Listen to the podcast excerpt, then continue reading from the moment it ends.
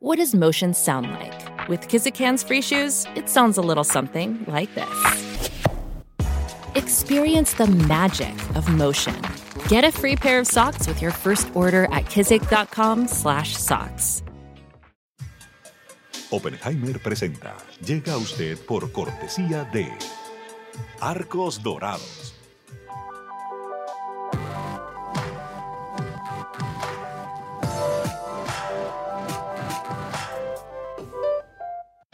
Buenos Aires, Argentina, hay una universidad que cumple con la formación de los profesionales del futuro.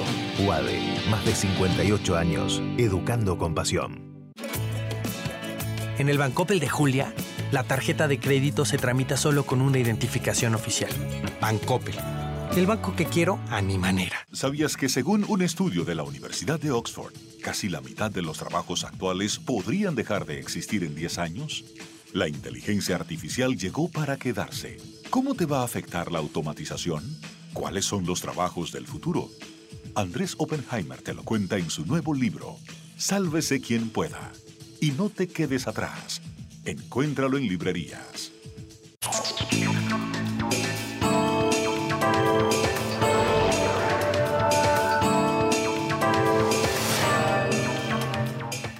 Hola, ¿qué tal? Soy Andrés Oppenheimer. Gracias por estar con nosotros. Estos son días de muchas noticias. Se acaba de realizar la Cumbre de las Américas en Los Ángeles y en pocos días, el 19 de junio, van a tener lugar las cruciales elecciones presidenciales de la segunda vuelta en Colombia, donde las encuestas muestran un virtual empate técnico entre el candidato sorpresa Rodolfo Hernández, a quien algunos llaman el Trump colombiano, y el candidato de izquierda, ex alcalde de Bogotá y ex guerrillero Gustavo Petro. Hoy vamos a tener con nosotros al ingeniero Hernández, una de las grandes incógnitas de estas elecciones. Fue alcalde de la ciudad de Bucaramanga, pero bueno, poco se sabía de él fuera de Colombia. Le preguntamos a fondo sobre varios temas, desde sus declaraciones en una radio sobre que admiraba a Adolfo Hitler, que luego atribuyó un lapsus mental y aclaró que se estaba refiriendo a Albert Einstein, hasta detalles de su plan de restablecer las relaciones con Venezuela si gana la presidencia, algo que por cierto Petro también ha dicho que planea hacer. Y también le preguntamos a Hernández sobre su carácter, sobre lo que algunos dicen es eh, una propensión a salirse de sus casillas y cómo cambió su vida después de la muerte de su hija en manos de la guerrilla. Fue un momento emotivo de la entrevista en que el candidato, por cierto, rompió en llanto. Quiero señalar, porque después nos critican, que también quisimos entrevistar en este programa a Petro y le hemos pedido a la campaña de Petro más de una docena de veces una entrevista. Aunque han hablado con CNN en español, no accedieron a hablar con este programa. Es una pena, porque a mí me parece por lo menos un poco injusto tener que hacerles preguntas duras a un candidato y no poder hacerlo con el otro. Pero bueno, vamos a ver la entrevista con Hernández y después, en nuestro segmento habitual, El innovador de la semana, vamos a hablar con un joven emprendedor que fundó una empresa muy ambiciosa, una nueva forma de hacer que los estadounidenses y los europeos tomen, escuchen bien, yerba mate. Sí, yerba mate la infusión que tradicionalmente se tomaba eh, principalmente o solo en el cono sur de Sudamérica. Le vamos a mostrar cómo este joven emprendedor piensa llevar el mate a estas partes del mundo. Bueno, vayamos directamente a la entrevista con el candidato colombiano Rodolfo Hernández. Ingeniero, ingeniero Rodolfo Hernández, muchas gracias por estar con nosotros. Empecemos por la pregunta obligada. Muchos lo llaman a usted el Trump colombiano o el Bukele colombiano por el presidente del Salvador, Nayib Bukele. ¿Le molesta a usted que lo llamen el Trump colombiano o el Bukele colombiano? O sea, figuras populistas que no siempre acatan las reglas democráticas. No, no me molesta. Nosotros vamos a cumplir con todo lo que es el ordenamiento jurídico democrático. Nosotros no vamos a atacar nada que, va, que esté escrito en una ley.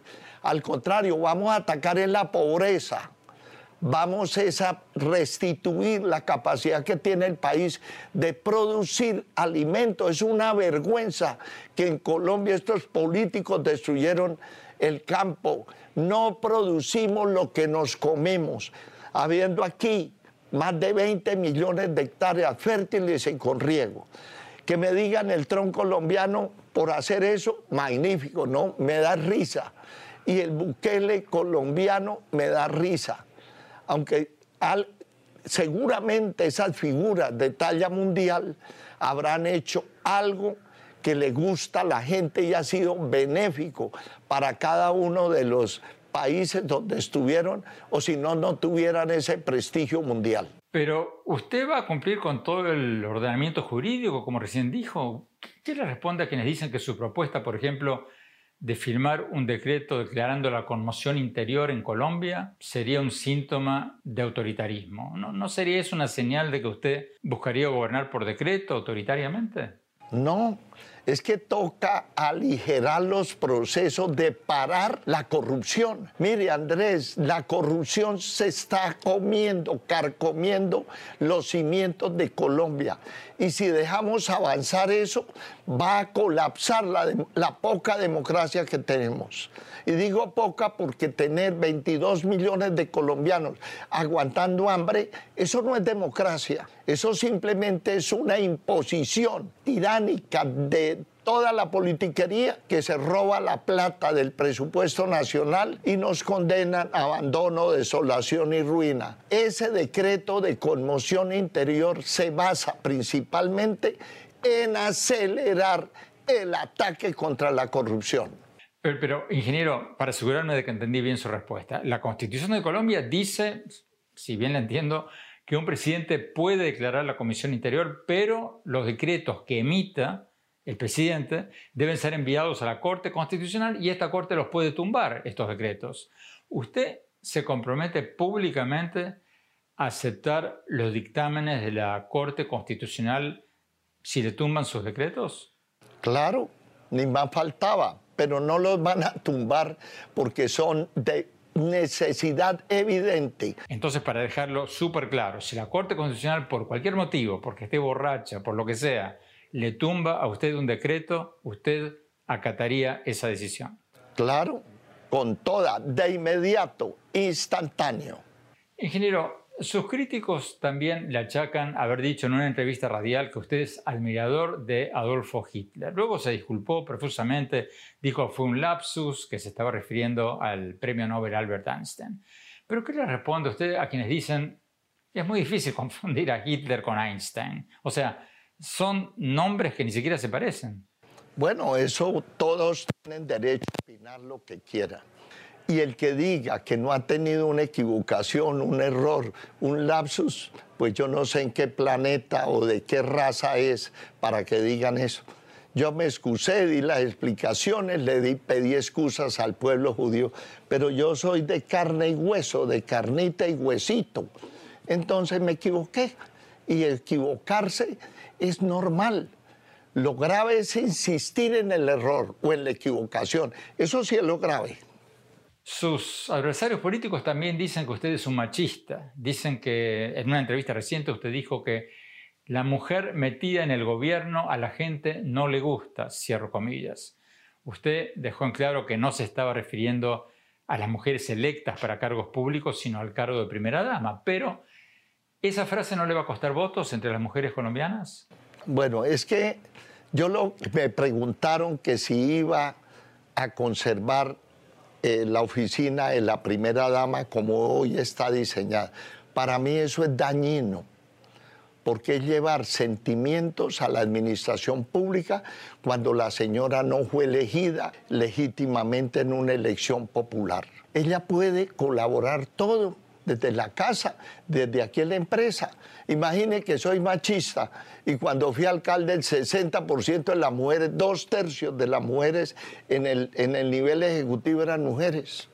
Aquí en mi empresa, que tiene 50 años de estar funcionando, el 60% también son mujeres. Mi esposa es la que administra, la que tiene la chequera. también la gerente de la campaña Andrés y todos los que nos escuchan y nos están viendo, también es mujer, es ella. Esos votos no les van a funcionar, porque la gente se da cuenta que es un montaje para desprestigiar unas acciones que yo hago que son en contravía de lo que ellos dicen. Eso no, yo no le pongo atención a eso. Y yo creo que los colombianos menos. Señalemos que CNN no ha podido verificar independientemente las afirmaciones de Hernández sobre cuántas mujeres participaron en sus empresas o en su gestión como alcalde de Bucaramanga. Tenemos que ir a un corte. Cuando volvamos, vamos a ver lo que nos dijo el ingeniero Hernández cuando le preguntamos sobre si su propuesta de combatir la corrupción eliminando el uso de aviones y de autos no es un tanto simplista, además de populista. Y más tarde, ¿cómo será su plan de restablecer las relaciones con Venezuela?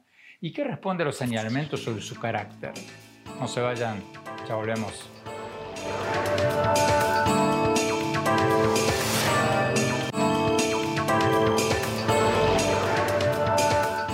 Gracias por seguir con nosotros. Sigamos con la entrevista con Rodolfo Hernández, el candidato presidencial colombiano, a quienes muchos llaman el Trump colombiano. Las encuestas para las elecciones del 19 de junio lo muestran en un virtual empate con el candidato de izquierda, senador Gustavo Petro. Sigamos con la entrevista. Ingeniero Hernández, hablemos de la corrupción, su tema favorito. La lucha contra la corrupción es el eje de su campaña.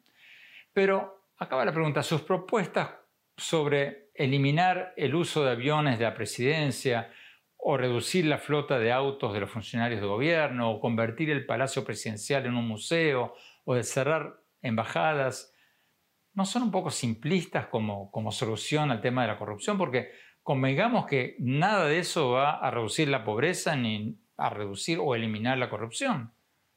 ¿O me equivoco? Sí, puede ser que comparado con lo que se roban los políticos, esos son limosnas. Es cierto lo que usted dice. Pero es que yo tengo que gobernar con el ejemplo. No hay más efectivo que gobernar con el ejemplo. Vamos a empezar por eso por quitar todos esos lujos que no se justifican ni mejoran las condiciones de la gente más pobre. Pero en el fondo, el draconiano que tenemos que hacer es en, la contratación de obra pública, donde se roban todo en las concesiones, que en Colombia los indicadores de sobrecostos sobrepasan, Andrés, el 30%. Mire, Andrés, yo ya hice eso en pequeño, en laboratorio aquí en Bucaramanga le, le pagué todos los robos, le hice 500 obras, dejan dando 42, déficit fiscal cero, que en el, año donde yo terminé en el, en el 19 fue único en Colombia. Y fuera de eso les dejé 100 mil millones que traducido en dólares no es nada, pero aquí sí, 100 mil millones en billetes para atender las obras que dejamos para la vigencia siguiente. Donde nadie roba, la plata alcanza. Pero ese ejemplo tiene que venir desde los, el poder más alto que del Estado, que es nada más y nada menos del presidente y de la presidencia de la República, de la jefatura de Estado. Ahí es donde nos vamos a concentrar para poder bajar el 30% en los costos, los costos directos e indirectos. Eso se puede. Usted reconoció en una entrevista con el diario El Tiempo que tiene 38 investigaciones de corrupción en Bucaramanga y por lo menos una imputación penal. ¿No van a usar eso en contra suya ahora, en la recta final, en los días que faltan para las elecciones? Claro, eso, y no son 38, le dijeron mal, Andrés, tengo 200 de las cuales me quedan 38, 162 archivadas.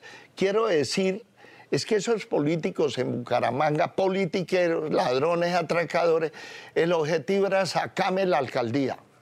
Mire, Andrés, a cualquier colombiano hoy, con la legislación que hay, yo puedo poner una demanda de penal por cualquier tema y el juez la recibe y usted le toca poner apoderado.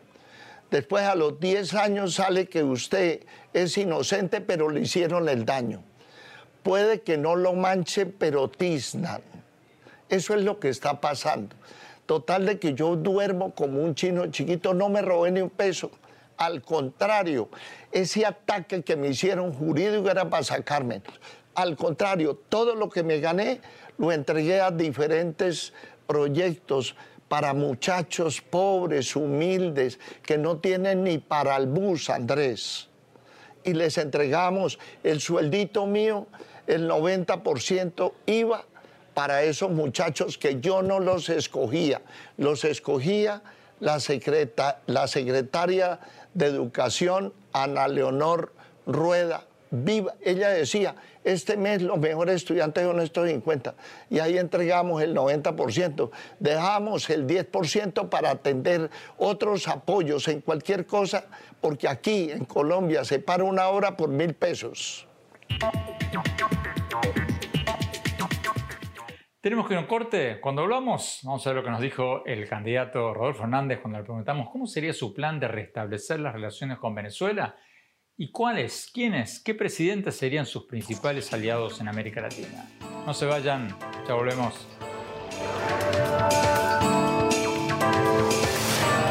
Hola, soy Andrés Oppenheimer. Los invito a visitar mi blog en el sitio de internet andresoppenheimer.com Ahí van a poder encontrar mis artículos y mis programas más recientes. Y si se registran ahí, les vamos a mandar por email un extracto de mi libro Sálvese quien pueda, sobre cuáles son los empleos que tienen más futuro. Los espero. Gracias por seguir con nosotros. Seguimos con la entrevista con el candidato presidencial colombiano Rodolfo Hernández, ex alcalde de Bucaramanga, quien muchos llaman el Trump colombiano, dio la sorpresa en la primera vuelta presidencial en Colombia al pasar a la segunda vuelta y ahora está en un empate técnico con el ex alcalde de Bogotá, Gustavo Petro, para las elecciones del 19 de junio. Sigamos con la entrevista.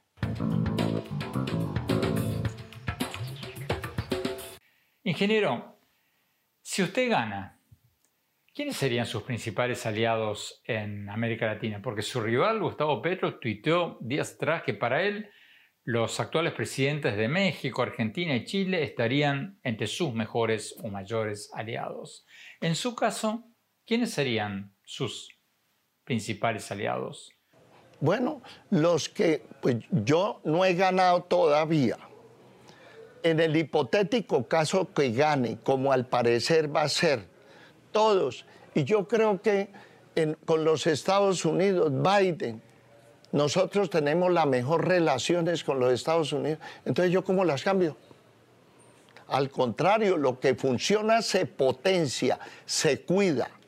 Lo mejor de las relaciones internacionales es las internas. Es decir, yo no me puedo meter en opinar sobre la vida política, económica, social de un país para que no se metan aquí. Los problemas de Venezuela que los arreglen los venezolanos. Bueno, se, se, me adelantó mi próxima pregunta, porque usted ha dicho que una de sus primeras acciones como presidente sería restablecer las relaciones con Venezuela. Sí. Entonces, ¿sería amigo de Maduro? No, no necesita ser amigo, nada abrir la relación con Venezuela es un respeto mutuo de las decisiones políticas son de ellos. Yo no tengo por qué ponerme a meterme en las decisiones políticas de ellos, para que no se metan aquí tampoco. Es decir, la mejor política exterior es la interior y abrir las relaciones diplomáticas, consulares, ¿cómo van a cerrar las relaciones consulares porque unos políticos no están de acuerdo y el pueblo raso es el que sufre todos los rigores de no tener los servicios consulares Colombia-Venezuela? Pero, ingeniero, si usted le ofrece a Maduro un restablecimiento de las relaciones, Maduro va a decir, ok, perfecto, fantástico, yo hago eso, pero tú debes cambiar tu política del gobierno de Colombia de reconocer a Juan Guaidó como presidente interino de Venezuela. Entonces, ¿usted dejaría de reconocer a Guaidó como presidente interino de Venezuela? Es que yo, yo no soy un experto de política internacional, Andrés. Yo soy ese ingeniero civil de la Universidad Nacional de Colombia en Bogotá habrá gente que sepa ese tema. Hay mucha gente en Colombia que sabe ese tema. Pero yo no me voy a preocupar por ponerme a reconocer gobiernos que los venezolanos allá, según sus normas, no han elegido. Yo como me meto en eso. Pero ingeniero, ¿usted cree lo que está diciendo, que los venezolanos escogieron a sus líderes y que no hubo un fraude? Porque entre el 2018 y el 2019 en Venezuela hubo más de 7.000 muertos por la Fuerza de Seguridad de Maduro.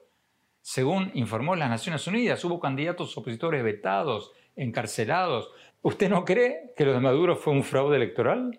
Pero mire, Andrés, eso que lo arreglen allá, eso no es tarea del presidente de Colombia. Eso no es tarea. A no ser de que haya un veto a través de un organismo internacional que prohíba de eso. Yo lo que yo entiendo hasta hoy, sin, aclarando que no soy experto en eso, tocará buscar una persona que será el ministro de Relaciones Exteriores, el canciller, que haga eso. Pero yo que sepa, eso no ha pasado. Pero ingeniero, hay sanciones de varios países contra la dictadura en Venezuela. Estados Unidos tiene sanciones. No sé, y lo han vetado. Colombia, eh, los Estados Unidos han dejado de comerciar con Venezuela otros países del mundo que hacen parte de Naciones Unidas o, de cualquier organismo internacional han dejado de tener relaciones de compra-venta? Bueno, Estados Unidos recientemente sugirió que podría flexibilizar algunas sanciones petroleras a Venezuela, pero no ha levantado todas las sanciones, ni mucho menos. Seguramente, pero yo lo que escuché hace como uno o dos meses es que había, había una misión, mandó el gobierno de los Estados Unidos a hablar allá para renegociar o empezar a activar la compra de petróleo ante la crisis que se venía. Eso lo he escuchado. Yo no sé si sea cierto o no. Bueno, pero Estados Unidos mantiene sanciones muy estrictas a Venezuela. Tal vez, vuelvo y repito, me toca es poner una persona que, sepa el tema de fondo eso a un canciller que sepa el tema para que en representación de los colombianos decidamos en cómo vamos a seguir con esa relación. Tenemos que ir a un corte. Cuando volvamos, seguimos con el candidato colombiano Rodolfo Hernández, a quien muchos llaman el Trump colombiano. No se vayan, ya volvemos.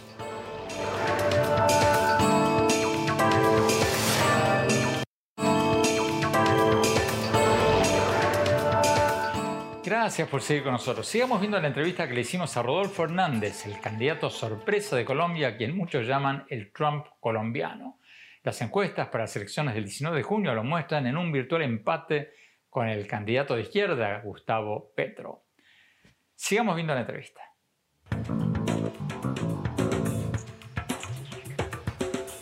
Ingeniero, hablemos de las drogas. Usted ha hablado de permitir las drogas y ha hablado en plural. Entonces, ¿Apoyaría desde el gobierno, por ejemplo, la legalización de la cocaína? Yo creo que sí. Porque ¿qué ha pasado, Andrés? Hay una prohibición. Esa prohibición, desde que yo estoy chiquito, está prohibido. ¿Qué ha producido esa prohibición? Pues nada, muertos. Yo le pregunto a los colombianos, le pregunto al mundo entero, ¿Cuál ha sido el beneficio de la prohibición? Pues nada, sigue igual. Ustedes saben, todo el mundo sabe, los periodistas de la talla suya, que hace 10 mm, años, en el 2002, a principios de, de este siglo, habían 40 mil hectáreas. Hoy dicen que hay 240 mil. O sea que lo que hemos hecho en los últimos 50 años, sin echarle la culpa a nadie, ha sido error. Ingeniero, hablemos de su carácter, porque su rival, Petro, ha tuiteado que usted ha sido irrespetuoso, agresivo, casi violento, sus palabras, con una periodista hace pocos días.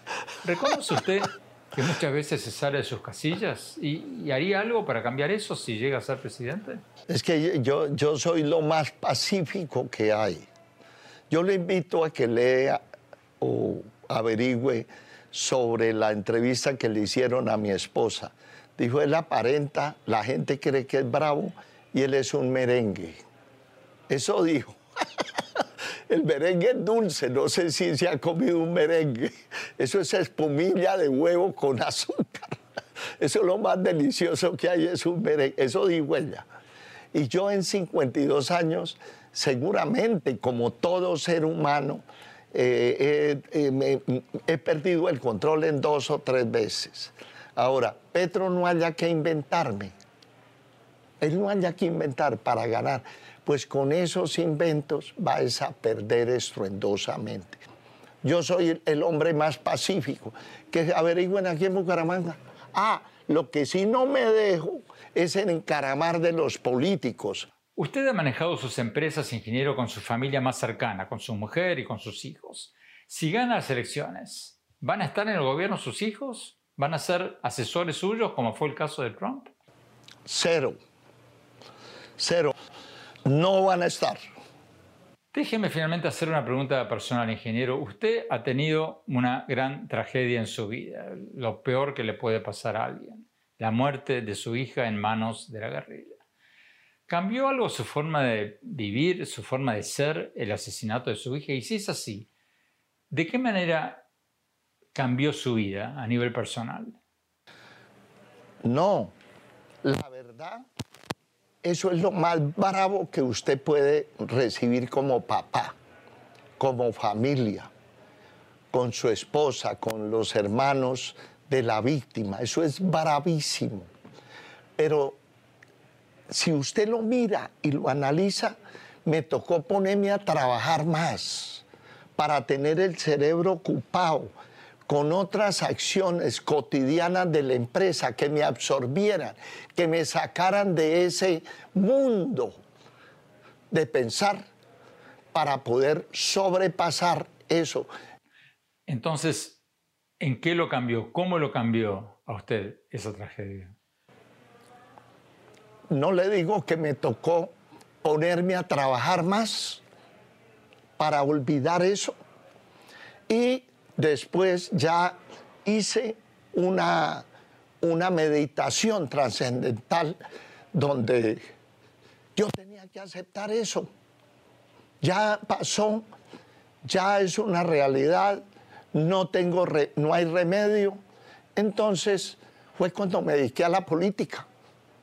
Entonces.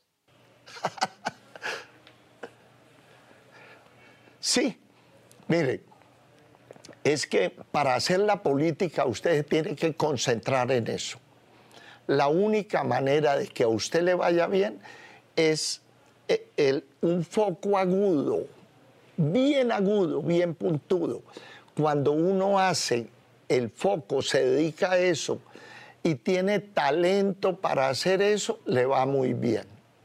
Si usted dispersa el foco, se dispersa, pierde la fuerza y no logre el objetivo.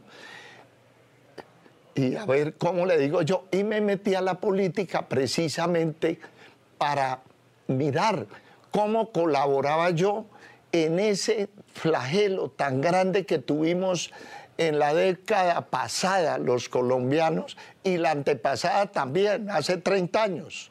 A ver cómo se corregía. Porque yo sé, Andrés, que todo eso que pasó en Colombia fueron expresiones que solicitaron sobre todo el sector campesino y que el gobierno de la época los no atendieron. Al no atender, como siempre, que no atienden a los pobres, miren lo que incubó, 250 mil muertos. ¿Cuánta sangre tuvo que correr para que firmaran el acuerdo de paz? ¿Cuánto dolor? cuánta destrucción de familias tuvo que correr los colombianos. Entonces, ahora que tengo la posibilidad de ganar, me voy a dedicar a la paz. Excuse. Ingeniero. Mire, Andrés, no se afane, no se sienta, le agradezco la pregunta. Tranquilo. Ingeniero Hernández, muchas gracias por esta entrevista. Tenemos que ir a un corte. Cuando volvamos, nuestro segmento habitual, el innovador de la semana. Y después, mi opinión sobre las elecciones del 19 de junio en Colombia. No se vayan, ya volvemos.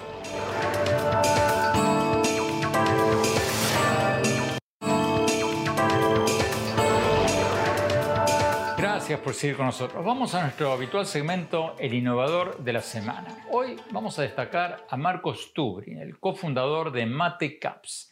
Es una empresa que pretende llevar a Estados Unidos y otros países la costumbre, escuchen bien, de tomar yerba mate, la infusión tradicional de varios países del cono sur de Sudamérica.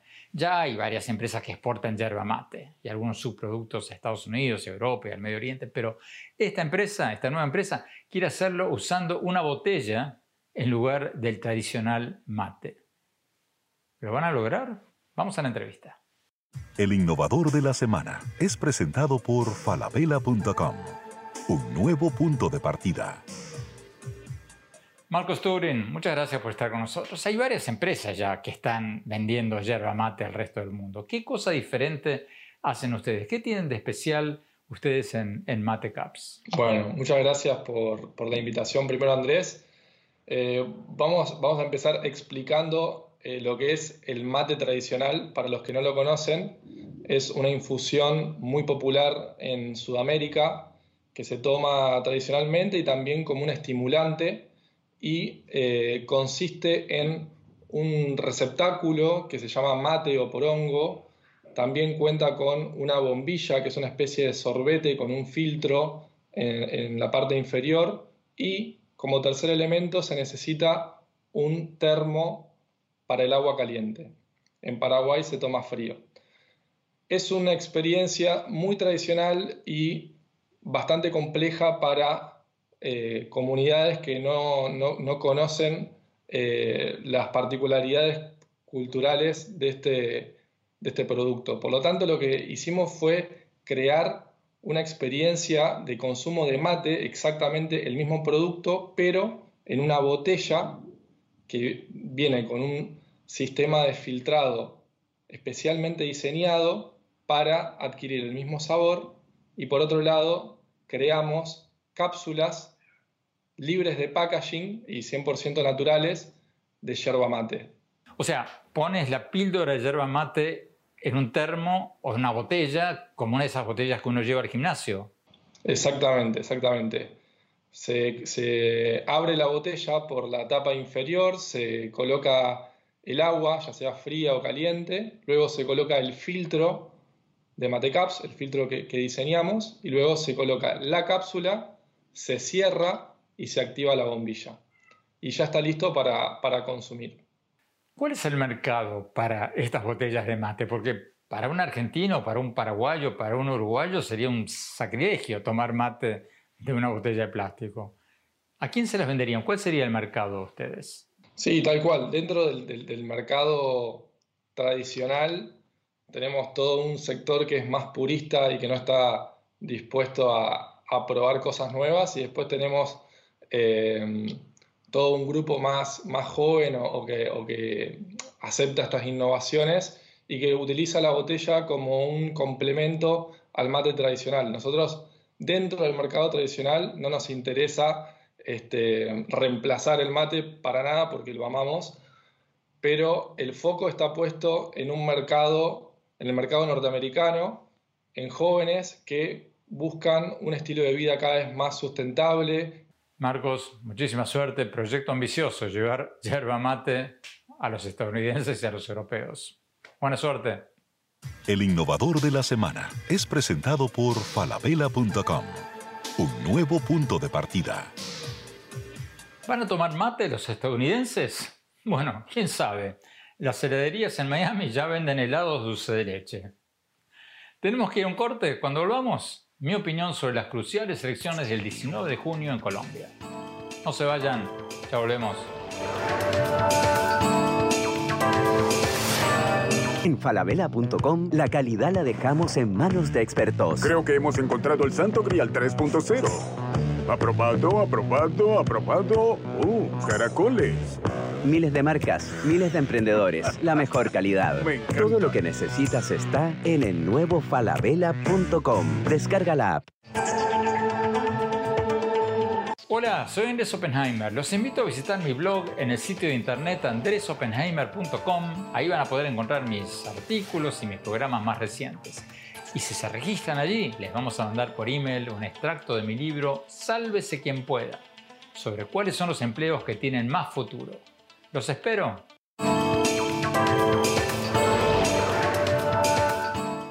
Gracias por seguir con nosotros. Mi opinión sobre la entrevista que tuvimos hoy con el ingeniero Rodolfo Hernández, el candidato colombiano, a quien muchos llaman el Trump colombiano y que se va a medir con el candidato de izquierda, Gustavo Petro, en las elecciones del 19 de junio en Colombia.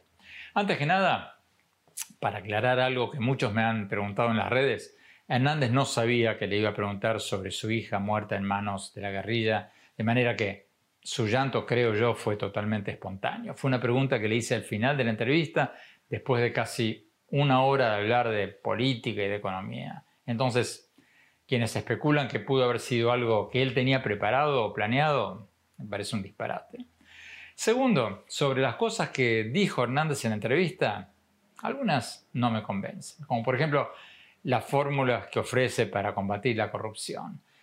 Eso de eliminar el uso de aviones de la presidencia, de reducir la flota de autos de los funcionarios, de convertir el palacio presidencial en un museo, de cerrar embajadas. Bueno, todo eso suena muy lindo, pero es populismo.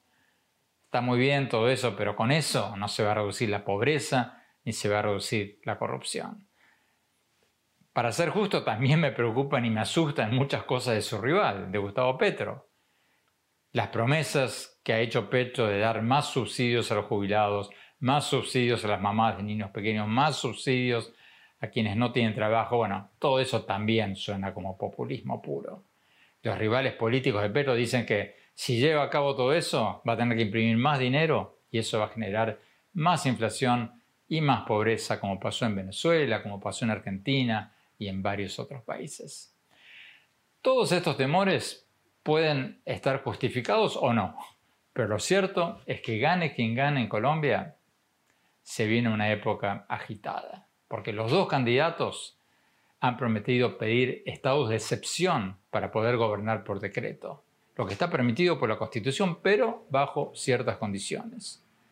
Y ninguno de los dos tendría una mayoría en el Congreso. O sea, después de más de seis décadas de ser una de las democracias más estables de América Latina, con partidos políticos tradicionales de centro y centro derecha y derecha que dominaron la escena, ahora los colombianos votaron en la primera ronda por dos candidatos populistas que prometen arrasar con la política tradicional y hacerlo con decretos ejecutivos. Puede ser para bien o puede ser para mal. Lo cierto es que Colombia entra en terra incógnita. Gane quien gane, difícilmente el país va a ser el mismo de antes. Bueno, se nos acabó el tiempo. Los invito a visitar mi blog en el sitio de internet andresopenheimer.com. Ahí van a poder encontrar mis artículos y mis programas más recientes. Y síganme en Twitter en arroba en Facebook en Andrés Oppenheimer y en Instagram en Andrés Oppenheimer Oficial. Gracias por seguirnos. Hasta la semana próxima.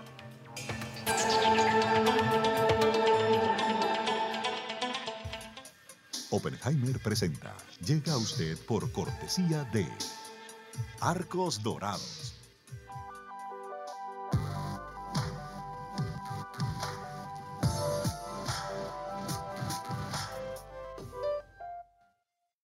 Buenos Aires, Argentina, hay una universidad que cumple con la formación de los profesionales del futuro. UADE, más de 58 años, educando con pasión. En el Bancoppel de Julia, la tarjeta de crédito se tramita solo con una identificación oficial. Bancoppel, el banco que quiero a mi manera. ¿Sabías que según un estudio de la Universidad de Oxford, casi la mitad de los trabajos actuales podrían dejar de existir en 10 años? La inteligencia artificial llegó para quedarse. ¿Cómo te va a afectar la automatización? ¿Cuáles son los trabajos del futuro? Andrés Oppenheimer te lo cuenta en su nuevo libro, Sálvese quien pueda. Y no te quedes atrás. Encuéntralo en librerías.